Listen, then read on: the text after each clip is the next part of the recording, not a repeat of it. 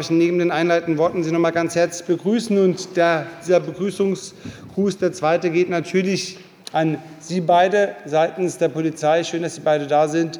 Herr Polizeipräsident Semling ganz besonders. Wir haben den Tagesordnungspunkt 1 mit der polizeilichen Kriminalstatistik, die wir unter der HFA-Drucksache 23015 äh, als Information zur Kenntnis nehmen. Kommen Sie gerne nach vorne, und wir freuen uns auf Ihre Präsentation und die Informationen.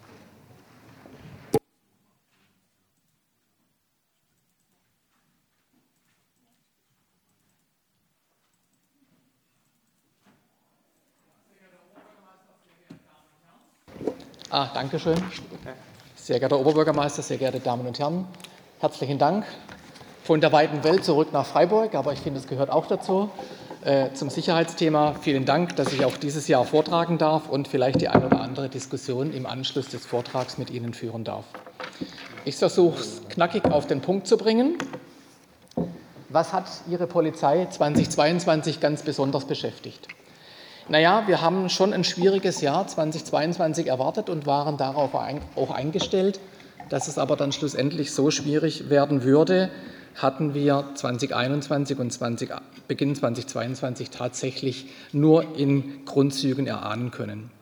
Besonders beschäftigt hat uns natürlich das Zurückkommen des Lebens, das kennen Sie alle.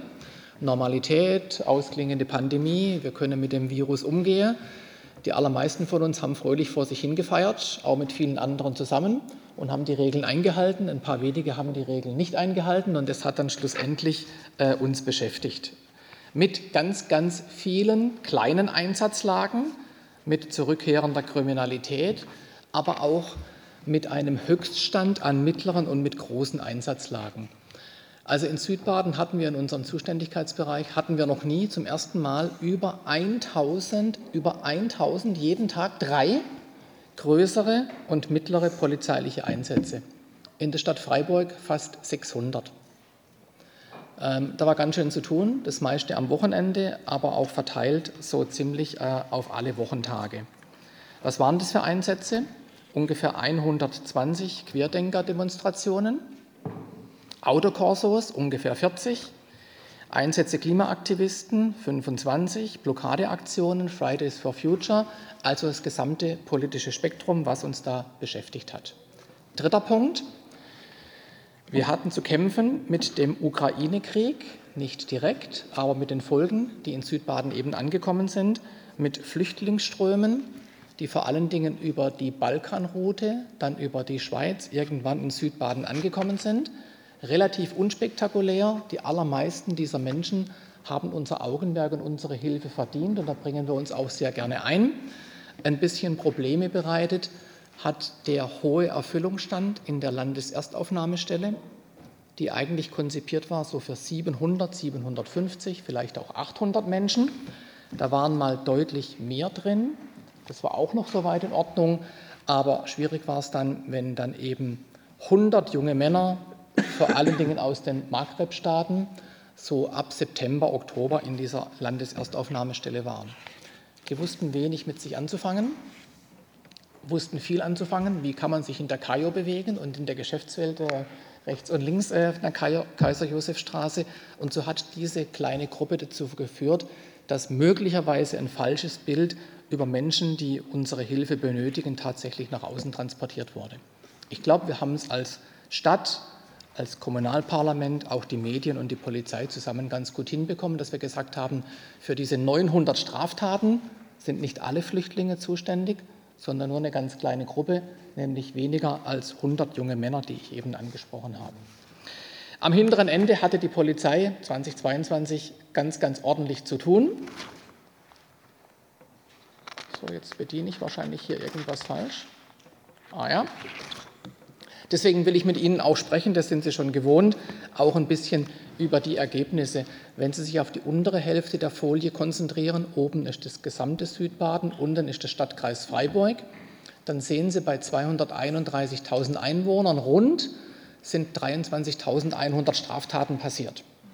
600 Straftaten mehr und wir hätten rechts eine ganz unschöne Häufigkeitsziffer stehen gehabt, nämlich 10.000.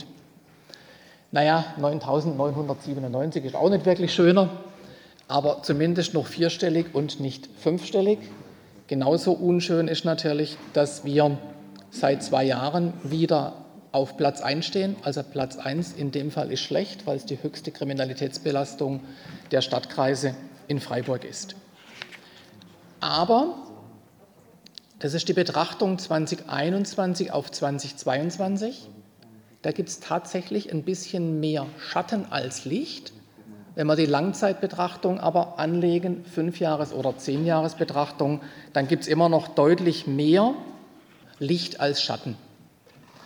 Also richtig ist, wir haben auch mit Anstiegen zu kämpfen, aber genauso richtig ist eben, dass wir deutlich unterproportional in der Kriminalität angestiegen sind wie alle anderen Stadtkreise und auch die Landkreise.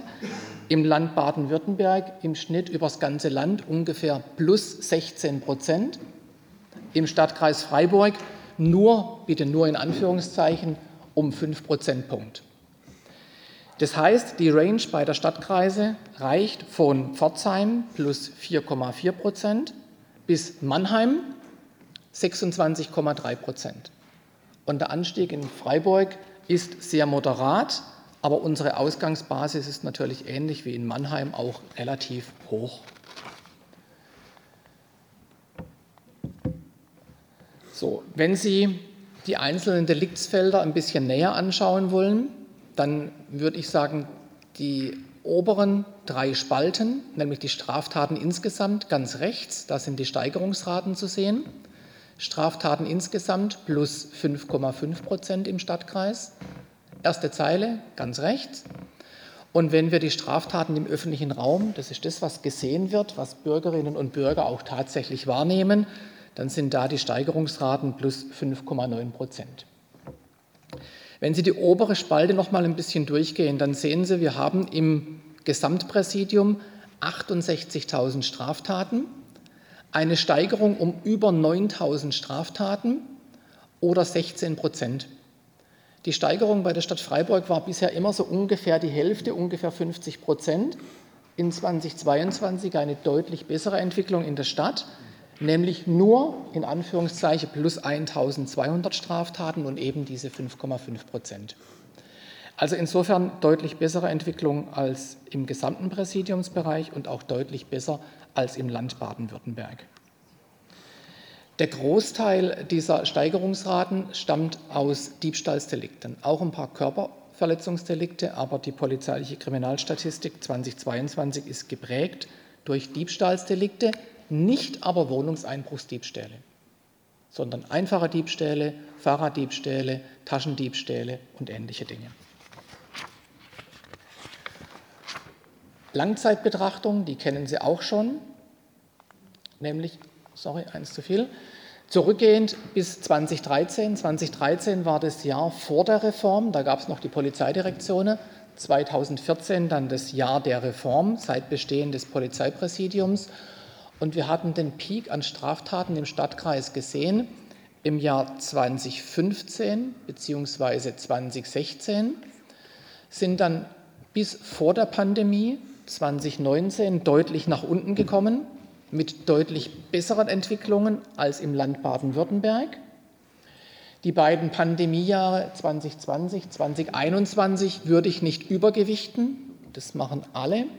Die muss man einfach nehmen, wie sie sind, auch von den Ergebnissen her. Da dürfen wir uns weder etwas zuschreiben noch etwas von uns wegschreiben, sondern da ist ganz viel einfach der Pandemie geschuldet. Fakt ist aber, im Langzeitvergleich haben wir jetzt zwei Steigerungsraten, nämlich 2021 und 2022, aber ganz moderat. Ich habe es gesagt, mit knapp über 5 Prozent. Und wenn Sie die beiden Balken anschauen, blau sind alle Straftaten, also mit ausländerrechtlichen Delikten, und grau sind Straftaten ohne ausländerrechtliche Delikte. Heißt also Straftaten, die nur Ausländer begehen können. Asylverfahrensgesetz, illegaler Aufenthalt und ähnliches. Das Delta ist naturgemäß in der Stadt Freiburg immer relativ gering, war nach der ersten Flüchtlingswelle 2015 mal ein bisschen größer. Da ist ein bisschen aufgegangen in Richtung 5 bis 6 Prozent. Dann ging es immer weiter nach unten, als die Flüchtlingskrise abebbte. Und jetzt zum ersten Mal haben wir wieder eine leichte Steigerung dieser ausländerrechtlichen Delikte, liegen aber bei 3% Gesamtanteil. Also gemessen an Landkreisen wie Lörrach mit unmittelbarer Grenznähe verschwindend gering. An der Stelle muss man aber auch sagen, der Anteil der nicht-deutschen Tatverdächtigen, da zählen aber alle dazu, auch die Schweizer, die Franzosen, auch die Europäer, liegt mit knapp 47 Prozent auf Fünfjahreshöchststand. Aber gemessen an Baden-Württemberg unspektakulär. Bevor Sie mich fragen, sage ich es gleich, der Anteil der Asylbewerber und der Flüchtlinge, auch das unspektakulär, liegt bei knapp 20 Prozent. So, Straftaten im öffentlichen Raum. Da würde ich ein kleines bisschen mehr dazu machen. Leichter Anstieg um 5,9 Prozent, gemessen an den Peaks, also den Höchstständen aus 2014 und 2015, aber immer noch überschaubar. Aber die Steigerung mit 5,9 Prozent etwas höher als bei der Gesamtkriminalität. Also das heißt, die Gesamtkriminalität plus 5,5, Straftaten im öffentlichen Raum plus 5,9. Gemessen am ganzen Land und an den anderen Stadtkreisen, auch da liegt Pforzheim knapp vor uns, plus 4,8 und Mannheim deutlich hinter uns mit 28,2. Also auch da die zweitgeringste Steigerungsrate. Insgesamt müssen wir mit den Entwicklungen leben, obwohl wir massiv gegensteuern. Die Kriminalität wird dort nicht hundertprozentig wegzubringen sein. Viele Delikte, da zählen auch Diebstahlsdelikte dazu, auf dem Münsterplatz. Da zählen aber auch Delikte dazu, die uns wirklich Sorgen machen, auch weil die Steigerungsraten relativ hoch sind, nämlich Gewaltkriminalität plus 23 Prozent, Aggressionsdelikte plus 28 und Straßenkriminalität plus 29 Prozent. Also die drei, Deliktsformen werden wir in diesem Jahr sicher mit der einen oder anderen Konzeption versuchen, zumindest die Steigerungsraten, wie wir sie hatten, die hohen Steigerungsraten etwas zu brechen. Videoüberwachung. Kleiner Zwischenstand, eingeschaltet aktiv seit Juli 2022. Sie wissen, nur Freitag auf Samstag, Samstag auf Sonntag oder vor den Wochenfeiertagen. Was ist angefallen durch die Videoüberwachung? Bilder live, laufen live im Führungs- und Lagezentrum auf. Dort sitzen echte Menschen, die irgendetwas erkennen und Polizeikräfte dorthin schicken und die Polizeikräfte sollen intervenieren. In diesen wenigen Monaten bis Dezember, seit wir die Videoüberwachung machen, hatten wir eine ganz hohe zweistellige, also fast 100 Anzahl von Straftaten und von gefahrenabwehrenden Maßnahmen. Und interessant für Sie, weil es wurde immer wieder kritisch diskutiert, auch in den Medien, naja, wirkt Videoüberwachung präventiv oder nicht? Für den kurzen Zeitraum von Juli bis Dezember kann ich sagen, von diesen knapp 100 Fällen waren 60 Fälle 60 Prozent präventiv. Also 40 Prozent repressiv zur Aufklärung von Straftaten und 60 Prozent repressiv. Heißt, die Kollegen im Führungs- und Lagezentrum sehen ein paar Betrunkene, Betrunkene, ein paar, die sich streiten, schicken Interventionskräfte hin und verhindern damit mit hoher Wahrscheinlichkeit Körperverletzungsdelikte. Unsere vorläufige Botschaft dazu, nach einem Jahr wollen wir so ein erstes Zwischenfazit ziehen. Wir sind mit den Ergebnissen der Videoüberwachung zufrieden, obwohl wir durch die Videoüberwachung Straftaten festgestellt haben, die nie aufgefallen wären. Ein Bürger, leicht alkoholisiert, wird morgens um vier angerempelt, ihm wird die Geldbörse aus der Tasche gezogen. Der hätte am nächsten Morgen gedacht, ich habe sie irgendwo verloren. Tatsächlich ist sie ihm geklaut worden. Mit der Videoüberwachung konnten wir den Täter nicht nur auf dem Video anschauen, sondern wir konnten ihn auch festnehmen. Also hat er auch zu den Fallzahlen beigetragen. Insgesamt glaube ich aber ein gutes Instrument, was wir aber nur so lange laufen lassen wollen, wie wir sie unbedingt brauchen. Und wenn es nach mir geht und die Lage das hergibt, schalten wir sie wieder ab und dann sind, glaube ich, alle zufrieden, auch die Polizei. Die Folie Partnergewalt kennen Sie unter einer anderen Überschrift, nämlich häusliche Gewalt. Sagte ich Ihnen letztes Mal schon, häusliche Gewalt war eigentlich schon immer falsch, war aber der Begriff, der einfach in den Medien der Öffentlichkeit präsent war. Ich schwenke jetzt mal um, um was es tatsächlich geht. Es geht nämlich ausschließlich um Gewalt im Zusammenspiel zwischen aktuellen Partnern oder zwischen ehemaligen Partnern. Die Kinder spielen keine Rolle, Onkel und Tante, Mutter, Vater spielen alle, alles keine Rolle, sondern es geht nur um dieses Partnerschaftsverhältnis. Da haben wir in Freiburg seit jeher sehr hohe Zahlen, deutlich höher als in Baden-Württemberg. Das blieb auch 2022 so. Wir können es uns aber erklären. Zum einen glauben wir, dass wir eine ganz hohe Sensibilität in der Stadt haben bei dem Themenfeld. Das ist auch gut. Das Themenfeld wird von guten Netzwerken beackert. Und wir glauben, viele Opfer, Männer und Frauen, häufig Frauen, aber auch Männer, bringen viele Dinge zur Anzeige, die in anderen Landesteilen vielleicht nicht angezeigt werden. Und seit wir die Koordinierungsstelle häusliche Gewalt haben, kommt noch mehr zur Anzeige. Entwicklung seit Jahren stabil hoch. Wir hätten gerne, dass die Zahlen nach unten gehen. Wir können aber da auch nichts ändern. Das Thema Intervention ist für uns ganz schwierig, weil vieles natürlich im Schutzraum der Wohnung oder des Hauses stattfindet. Jetzt kommt eine neue Folie, die kompliziert aussieht und wahrscheinlich auch ein bisschen kompliziert ist. Deswegen versuche ich sie zu erklären. Fünfjahresfolie, die beschäftigt sich mit der Jugendkriminalität. Jugendkriminalität deswegen, weil wir so früh wie möglich intervenieren wollen und jugendliche kriminelle Karrieren möglichst früh unterbrechen oder überhaupt nicht entstehen lassen wollen. Deswegen haben wir jetzt mal eine Sonderauswertung gemacht zwischen Blau Kindern, also bis 13 Jahre inklusive, zwischen Jugendlichen, das ist die orange Folie, zwischen 14 und 17 und die graue Folie ist Heranwachsende, nämlich von 18 bis 21. Und da haben wir uns mal angeschaut, was passiert in diesen Gruppen eigentlich. Also Kinder, die vor Jahren noch Kinder waren, sind jetzt Jugendliche, später sind es Heranwachsende und irgendwann möglicherweise erwachsene Straftäter. Wenn Sie sich die Folien anschauen, dann ist die Entwicklung aus polizeilicher Sicht, was diese Kohorten betrifft, die in Kriminalität im Erwachsenenalter hineinwachsen können, eigentlich nicht sonderlich spektakulär. Wir haben relativ stabile Verhältnisse bei den Kindern, bei den Jugendlichen und bei den Heranwachsenden, die graue Folie, sogar leicht rückläufige Zahlen von 1250 bis jetzt unter 1000. Ob das stabile Trends sind, weiß ich nicht. Wir werden das Themenfeld weiter verfolgen. 2022 hatten wir in der Stadt auch zum ersten Mal wieder eine jugendliche Drogentote seit vielen, vielen Jahren.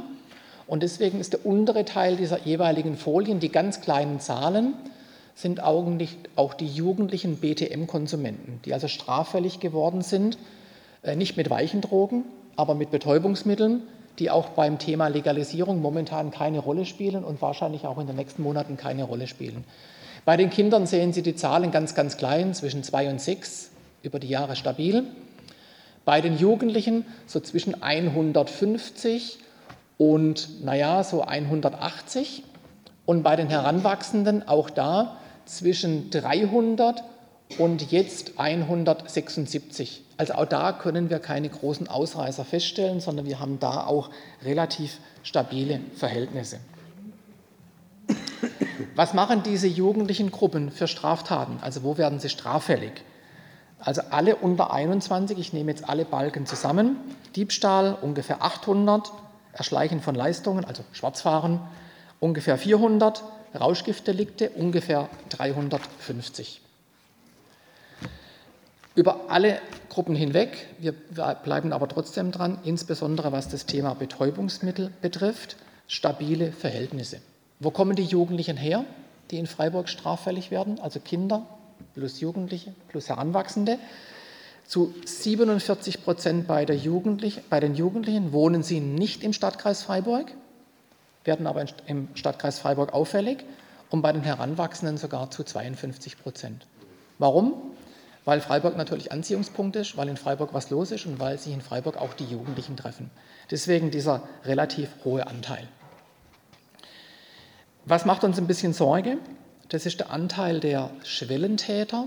Schwellentäter sind Täter, unabhängig vom Alter, die nicht nur eine Straftat begangen haben, sondern an der Schwelle zum auffälligen Straffälligen sind. Dann jugendliche Intensivtäter und Mehrfachintensivtäter. von der Steigerung her genauso, wie ich es gesagt habe. Also Schwellentäter, jugendliche Intensivtäter und Mehrfachintensivtäter. Da werde ich jetzt keine exakten Zahlen nennen, aber es ist so eine Gruppe, die wir im Fokus haben, von ungefähr 40 Jugendlichen. Keine Kinder, aber ab Jugendlichen. Und die sind schon hochgradig, hochgradig auffällig in der polizeilichen Kriminalstatistik, auch mit einfacheren Delikten, aber auch mit hochkarätigen Delikten.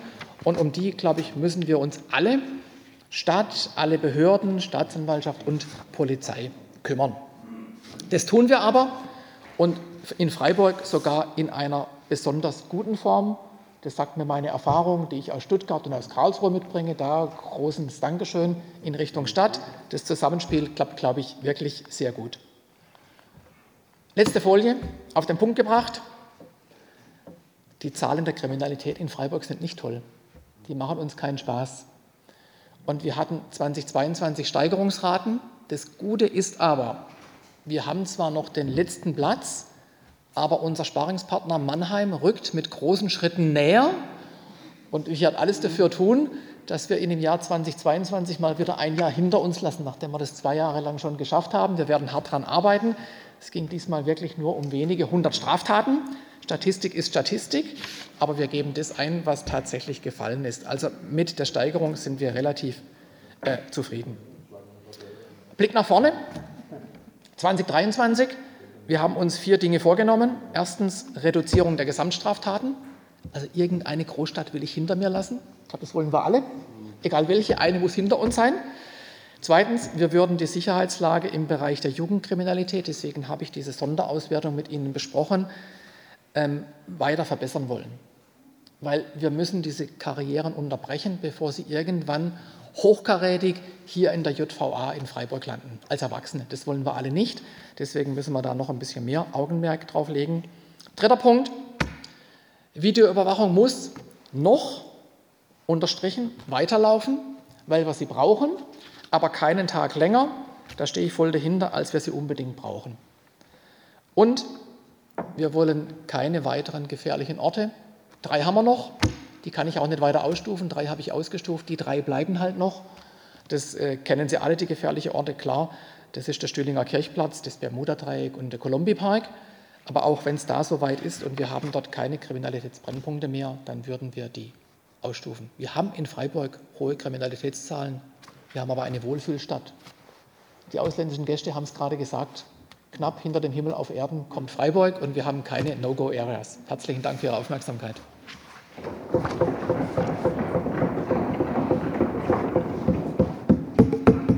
Ja, herzlichen Dank, ähm, lieber Herr Polizeipräsident Semmling, ähm, liebe Frau Polizeioberkommissarin Schwab, auch an Sie nochmal ein herzlich willkommen.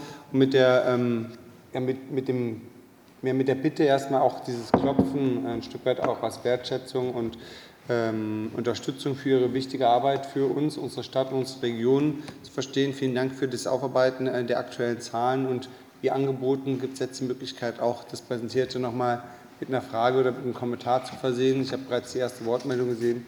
Ich würde erstmal sammeln. Herr Sumbert, gefolgt von Herrn Fieck. Ja, auch von mir vielen Dank für die ausführliche Präsentation und den alljährlichen Überblick. Ich habe noch zwei Verständnisfragen. Zum einen, was genau kann ich mir unter Aggressionsdelikt vorstellen und wo ist da die Abgrenzung zum Gewaltkonflikt? Weil für mich klingt das relativ ähnlich, ich habe aber auch keine Ahnung. Und das Zweite ist, äh, können Sie etwas sagen zur Entwicklung der Schwere der Straftaten im Bereich der Partnergewalt, weil unsere Fraktion ist bereits in den letzten Monaten ziemlich aufgerüttelt wurden durch zum einen den Femizid im Mooswald, den ja, der durch die gesamte Stadt gegangen ist, und aber auch dadurch, dass das Frauenhaus in Freiburg nochmal auf uns speziell zugekommen ist und gesagt hat, sie sind eigentlich konstant ausgebucht und ähm, genau, natürlich ist jede Form von Partnergewalt dramatisch und wollen wir nicht haben, aber wenn es da Entwicklungen gibt, dann würde mich das auch noch interessieren. Dankeschön. Danke, Sumbert, gefolgt von Herrn Fieck für die FDP Bürger für Freiburg. Ja, verehrter Herr Semmling, vielen Dank für Ihren Vortrag.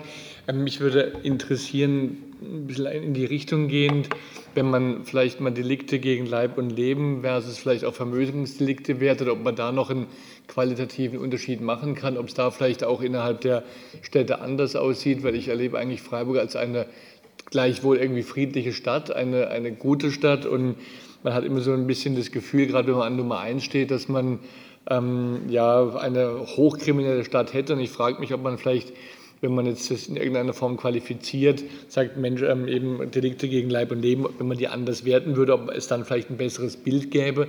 Zum einen die zweite Frage, weil Sie es so gesagt haben, es ähm, sind 23.179 Straftaten passiert. Ähm, das sind ja am Ende des Tages nicht alles dann ähm, äh, Straftaten, die auch als solche gewertet werden im weiteren Verlauf.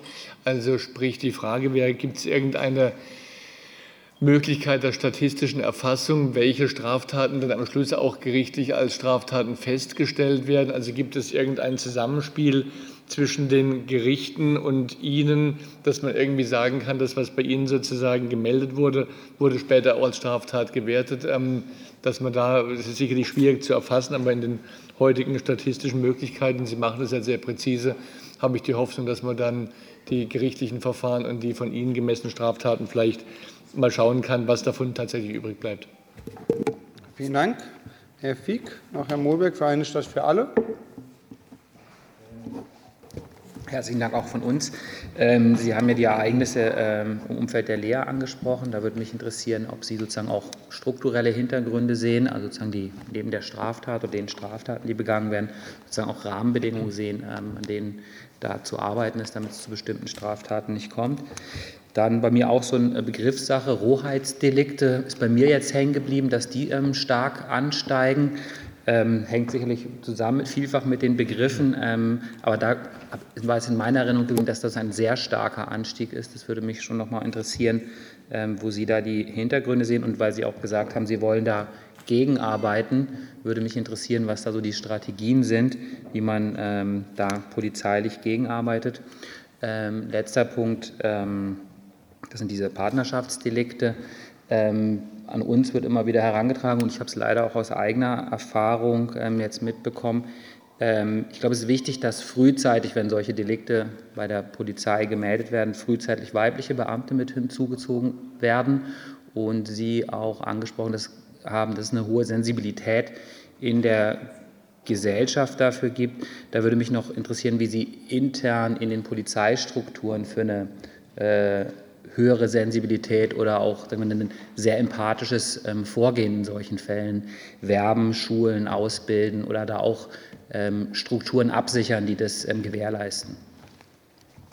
Vielen Dank. Ich habe weitere Wortmeldungen von äh, Herrn Schüle und Frau Wiedemann. Ich würde aber zunächst erst mal Herrn Polizeipräsidenten das Wort geben, oder? Ja. Sehr gerne. Dann versuchen. Sehr gerne. Dann erstmal herzlichen Dank für Ihr Interesse und für die Fragestellungen dann versuche ich es mal ein bisschen aufzubereiten. Ähm, Gewaltdelikte, Aggressionsdelikte und ähnliche Dinge finden wir im Summenschlüssel Straßenkriminalität. Die polizeiliche Unterscheidung ist eine sehr feinsinnige, die ist aber richtig kompliziert zu erklären.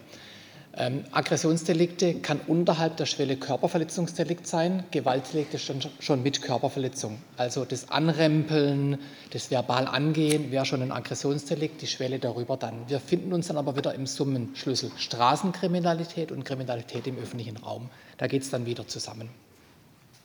Schwere der Partnergewalt. Ähm, das geht von Beleidigungsdelikten tatsächlich bis zu hochkarätigen Delikten. Ähm, auch dieses Jahr haben Sie ja schon mitbekommen, wir haben auch dieses Jahr schon Tötungsdelikte, sogar schon eine relativ große Anzahl, auch versuchte Tötungs Tötungsdelikte, ohne jetzt da zu viel zu sagen, weil ich es nicht sagen kann. Äh, aber es gibt in Einzelfällen auch Partnergewalt, Partnerdelikte, die so tragisch enden, auch 2022. Ähm, ob die Schwere dieser Gewalt, Partnergewalt zugenommen hat, kann ich nicht wirklich valide sagen. Es gibt herausragende Fälle. Es gibt viele Fälle, ganz, ganz viele Fälle Körperverletzungsdelikte und die Schwelle darunter. Ich kann jetzt nichts Herausragendes erkennen, dass wir viel mehr Tötungsdelikte hätten oder schwere Körperverletzungen. Leib und Leben versus Vermögensdelikte ähm, könnte man theoretisch machen, das herausarbeiten. Dann müsste man sich aber landesweit und bundesweit darauf einigen. Macht es total kompliziert. Also natürlich haben wir die Kapitaldelikte und sagen, wie viele Kapitaldelikte, Tötungsdelikte, versuchte Tötungsdelikte haben wir und wie viele Vermögensdelikte haben wir. Ähm, ich glaube, wir würden dann Nebenklinik-Schauplätze eröffnen und da oder am anderen so ein bisschen Feintuning machen, um bei irgendeiner Stadt, bei irgendeinem Kreis etwas besser darzustellen. Ich glaube, die PKS, die polizeiliche Kriminalstatistik, ist für uns ausreichend. Da fallen eben alle Delikte darunter. Und wir machen eine Ausgangsstatistik. Ausgangsstatistik heißt, was stellen wir als Straftaten fest und was liefern wir der Staatsanwaltschaft ab? Natürlich stellt die Staatsanwaltschaft oder später die Gerichte einen Teil dieser Taten tatsächlich ein. Also Tötungsdelikte wahrscheinlich ganz, ganz selten, Versuche auch ganz, ganz selten, Gewaltdelikte auch ganz, ganz selten, aber Leistungserschleichung, da geht es auch um Hunderte von Delikte in einer großen Anzahl. Aber auch da könnte man das noch feiner machen. Wir könnten aber auch beide Statistiken einfach gegeneinander laufen lassen. Das machen wir tatsächlich und die Staatsanwaltschaft stellt so 10 bis 15 Prozent ein über alle Kategorien. Unauffällig in Freiburg, unauffällig in Südbaden, damit liegen wir ungefähr im Landestrend. Lea, ja, da kam es zu strukturellen Verbesserungen. Ähm, es gab ja mehrere Besprechungen zwischen Regierungspräsidium, zwischen Polizei, zwischen Staatsanwaltschaft und da haben alle Partner ihre Aufgaben nochmal neu dekliniert, nochmal neu festgelegt. Wir waren in erster Linie dafür da, um mal die Ad-Hoc-Situation ein bisschen besser auf die Beine zu stellen. Mehr polizeiliche Präsenz, Fahrzeuge vor Ort, auch im Lea-Gelände. Das Regierungspräsidium hat ganz, ganz viel gemacht mit einem neuen Security, mit einem neuen Sicherheitsdienst, ähm, zahlenmäßige Aufstockung und ich glaube auch mit guten Programmen, dass die Menschen in der Lea, auch wenn sie nur kurz da sind, sinnvoll beschäftigt werden können. Das hat dazu geführt, dass sich die Situation ein bisschen entspannt hat. Unser Hauptargument war aber tatsächlich, dass der Anteil zwischen diesen jungen Männern aus Nordafrika, die uns echt Stress bereitet haben, alle, auch der Stadt Stress bereitet hat, den Menschen in der Stadt und den allgemeinen Lehrbewohnern, dass der Anteil einfach einigermaßen stimmt und der muss relativ gering gehalten werden. Ausgleich in Baden-Württemberg findet in der Zwischenzeit statt, sodass diese jungen Männer regelmäßig immer wieder verteilt werden sodass ein Lastenausgleich stattfindet. Rohheitsdelikte, Körperverletzungsdelikte, andere Aggressionsdelikte, also diese gesamte Summenschlüssel. Was hilft, ist polizeiliche Präsenz. Und da half uns 2022 möglicherweise in der Stadt, dass wir ganz große polizeiliche Präsenz hatten, eigentlich aus ganz anderem Grund. Wir hatten viele Versammlungslagen, aber blaue Uniformen waren da in großer Anzahl und da, wo die blauen Uniformen zu sehen waren, da hatten wir weniger solcher Delikte. Die waren eigentlich aus ganz anderem Grund da, nämlich Versammlungsrecht. Aber das hat dazu geführt, dass wahrscheinlich in der Stadt Freiburg in diesen Bereichen die Steigerungsraten relativ überschaubar waren. Ja, die Polizei hat sich 1987 verändert. Dort haben wir zum ersten Mal Frauen eingestellt, nicht nur bei der Kriminalpolizei, sondern auch in Uniform. Und seit dort hat sich äh, die Organisation auch verändert zum Positiven zum grundsätzlich Positiven. Und ich glaube auch, dass im Umgang mit weiblichen Opfern möglicherweise die weiblichen Kolleginnen noch mehr Empathie haben als die männlichen Kollegen. Ich glaube es, ich weiß es nicht, alle geben sich Mühe, das spielt aber ganz sicher eine Rolle. Und die Kolleginnen sind wie die Kollegen auch besonders geschult, auf alle Opfer einzugehen, aber insbesondere auf weibliche Opfer, insbesondere dann, wenn sie noch in einem räumlichen Abhängigkeitsverhältnis von ihren männlichen Partnern leben. Also ich glaube, auch da sind wir, glaube ich, auf einem guten Weg, glaube ich jetzt wirklich, davon bin ich sogar überzeugt. Ich sage nicht, dass wir nicht besser werden können. Wir können jeden Tag besser werden. Vielen Dank, lieber Herr Polizeipräsident. Ich habe zwei weitere Wortmeldungen. Das ist drei. Ähm, das ist äh, Herr Schüle, Herr Dr. Schüle für die CDU, Frau Wiedemann bei den Grünen und nochmal Herr Saleh auch bei den Grünen. Zunächst, Herr Semmling, äh, ganz herzlichen Dank für den äh, differenzierten und sehr die konzentrierte Darlegung der aktuellen Situation. Und ähm, zum Thema Video, äh, Videoüberwachung ähm, ist für uns klar, das hat sich klar bewährt. Und insoweit haben Sie das auch dargelegt, dass wir es fortführen. Aber was ich auch richtig finde, es ist immer eine Gratwanderung. Man muss es situativ abhängig machen. Und es ist kein Selbstzweck. Aber wenn es erheblich nutzt, dann muss man es auch machen. Äh, das äh, war ja und ist ja ein politisch nicht unumstrittener Punkt. Und deswegen ist da, glaube ich, auch wichtig äh, Klarheit. Zweitens, Herr Semmling, ähm, in der Tat, also äh, wenn ich das richtig verstanden habe, wenn wir weiterhin nur 5 Prozent Steigerung haben dann, und Mannheim äh, so weiter, dann wird Mannheim irgendwann äh, auf Nummer 1 sein. Aber unser gemeinsames Ziel, Sie haben es ja selber betont, ist insgesamt die Sache möglichst nach unten zu drücken. Und ähm, deswegen die Frage, gibt ja jetzt auch, gab ja auch viele Bestrebungen aus der Region, die Verteilung der Polizeikräfte noch, noch gerechter zu machen, immer einfach, nicht einfach. Wie weit sind wir da gekommen? Oder andersrum gefragt, äh, was bräuchte es noch mehr, gerade jetzt insbesondere mal vom Land aus, um in dem Punkt nicht nur relativ gesehen vielleicht dann irgendwann die Nummer zwei zu werden, sondern insgesamt, um, wie Sie es gesagt haben, äh, man insoweit noch besser wird, ähm, im Sinne von, dass man die Möglichkeit hat, noch besser zu werden.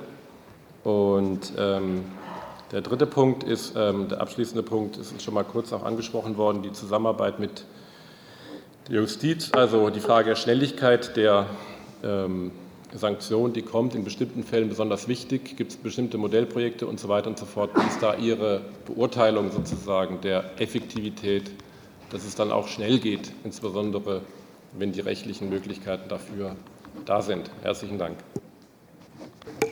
Vielen Dank, Herr Dr. Schüle. Frau Wiedemann für die Grünen. Vielen herzlichen Dank ähm, für einen Vortrag und Einblick. Ähm, mich würde interessieren, ich habe jetzt mehrmals aus dem Umfeld der Suchtberatungsstellen gehört, dass sich der Platz der Altsynagoge als ähm, Drogenverkaufsort und auch Konsumraum besonders bei jungen Jugendlichen etabliert hat. es war zumindest im letzten Sommer zu hören. Da würde mich einfach Ihre Einschätzung interessieren. Vielen Dank. Vielen Dank, Herr Saleh, ebenso für die Grünen. Ja, vielen Dank auch von meiner Seite, insbesondere auch auf den Blick auf die Jugendlichen ähm, und die Heranwachsenden. Ähm, da die Frage, ähm, ich kenne das aus anderen Städten, äh, Hause des Jugendrechts, ähm, auch im Hinblick auf schnellere Verfahren und äh, Sanktionen und so weiter. Ähm, wie sind da Ihre Erfahrungen? Wäre das auch ein Modell für Freiburg? Die BZ hat, glaube ich, im November schon mal darüber berichtet gehabt. Gibt es halt vielleicht einen aktuellen Sachstand? Danke. Vielen Dank, Herr Saleh. Dann sehe ich keine weiteren Wortmeldungen. Dann würde ich Ihnen die drei Fragen und Kommentare nochmal mitgeben und danach auch nochmal abschließen. Ja, Verteilung der Polizeikräfte. Ähm, da sind wir gewaltig weitergekommen. Äh, und gewaltig gut weitergekommen aus Sicht Südbaden, das muss man sagen. Es hat ein Paradigmenwechsel stattgefunden, wirklich nach jahrzehntelangem Kampf. Äh, wir konnten das Thema, glaube ich, gut abräumen, weil wir die Vorreiter waren. Ich habe zum ersten Mal gesagt, wir wollen keinen Sonderzuschlag, ich will keinen Grenzzuschlag, ich will alle Zuschläge weghaben, sondern ich will nur höher gewichtet haben die tatsächliche Arbeitsbelastung. Der Paradigmenwechsel kommt. Ich werde jetzt keine Zahlen nennen, auch keine Prozentwerte. Arbeitsbelastung wird aber deutlich, deutlich höher gewichtet werden, sodass wir davon ausgehen, dass vom ersten Kontingent von 800 Haushaltsstellen, die verteilt werden, in 2024, 2025, 2026 nicht 10 Prozent davon bei uns ankommen werden, was wir bisher Anteil hatten, sondern deutlich, sehr deutlich mehr. Und weil es ein Paradigmenwechsel ist und diesen Kampf in den nächsten Jahren wahrscheinlich niemand aufnehmen will, gehe ich auch davon aus, dass das nach 2026 so weitergeht, auch wenn wir dann möglicherweise eine andere Regierungskonstellation in Baden-Württemberg haben, weil das Themenfeld kann man nicht alle zwei, drei Jahre machen. Das hat nicht nur den Polizeipräsidenten in Freiburg gestresst, sondern alle Polizeipräsidenten. Für Freiburg allerdings mit einem guten Ausgang. Für andere nicht. Aber wir haben niemand was weggenommen. Wir wollten nur eine gerechte Behandlung. Die ist damit gelungen. Und ich glaube, äh, da können wir wirklich insgesamt, da haben ganz viele mitgeholfen. Auch der Oberbürgermeister, andere politisch Verantwortliche mit ganz, ganz vielen Nebenbeigesprächen, die so gelaufen sind. Da haben wir, glaube ich, ein gutes Ergebnis. Schnelligkeit der Verfahren. Ich bin großer Verfechter von schnellen Verfahren aber angemessen rechtsstaatlichen Verfahren. Also Rechtsstaatlichkeit darf darunter nicht leiden, und zwar nicht mal ein kleines Komma, sondern Rechtsstaatlichkeit muss gewährleistet sein. Ich bin auch ein Freund von beschleunigten Verfahren, die haben aber einen kleinen Nachteil. Wenn ich ein beschleunigtes Verfahren habe nach einem Nachtdienst und die Hauptverhandlung findet nachmittags statt, dann sind diese beiden Kollegen, die zehn Stunden Nachtdienst in den Beinen haben, im Kopf haben, die eigentlich nach Hause müssen. Die müssen schlafen. Ich brauche sie zwei Tage später wieder. Dann sind die gebunden, die fahren nicht nach Hause, die legen sich nicht ins Bett. Die müssen nämlich nachmittags als Zeuge und Zeugin bei der Hauptverhandlung auftreten. Das heißt, wir machen diese beschleunigten Verfahren in Freiburg auch in großer Anzahl. Ich kann aber das nicht jedes Mal machen. Denn wenn ich das mit fünf Streifen mache beim Revier Nord, dann sind diese fünf Streifen in der nächsten Nacht nicht mehr da, weil irgendwann müssen die schlafen. Das heißt, wir machen ein gutes, ausgeklügeltes Verhältnis.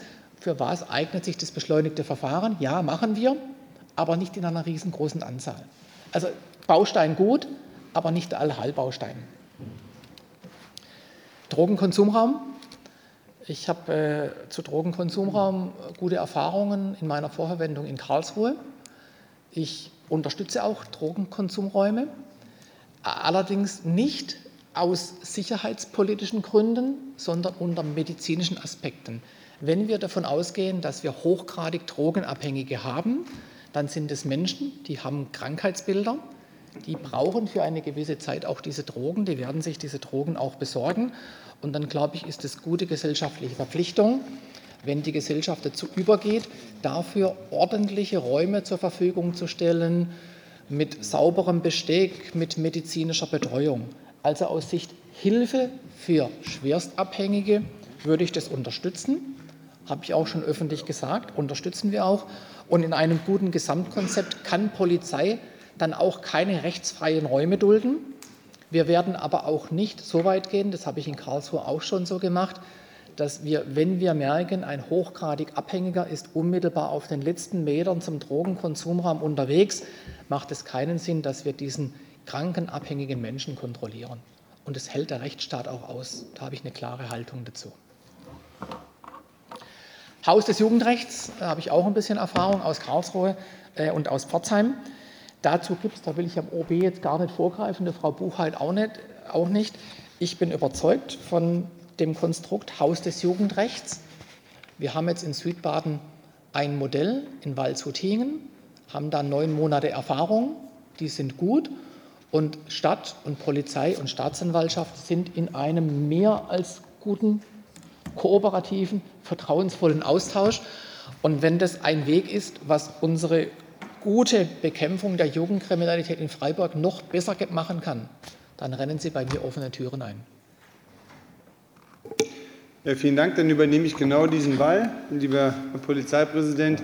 Also wir haben es gehört, es gibt ganz verschiedene Bausteine und man sieht an dieser Stelle auch, dass diese Bausteine ja unterschiedlich gelagert sind. Lieber Kollege Bürgermeister Breiter, lieber Herr Dr. Funk, AFÜ 2.0 und die Nachtmediatoren sozusagen in der vorgelagerten Präventivmaßnahme. Wir haben im nächsten Gemeinderat öffentliche Grünflächen auch ja nochmal, die kommen werden. Dann, wir haben die Kooperation in der Justiz. Herr Saleh hat konkret nach dem Haus des Jugendrechts gefragt. Hier finden sehr konstruktive Gespräche statt in, zu denen wir Sie aber in einem anderen Rahmen zum späteren Zeitpunkt informieren. Aber hier ist Staatsanwaltschaft, Justiz, Polizei, Jugendhilfe, wir als Stadtspitze ähm, engagiert dabei und sind sozusagen am Vorüberlegen, wie könnte das vorangehen, werden wir Sie im Laufe der kommenden Monate informieren. Drogenkonsum auf der heutigen Agenda. Auch vielen Dank hier für die unterstützenden Worte.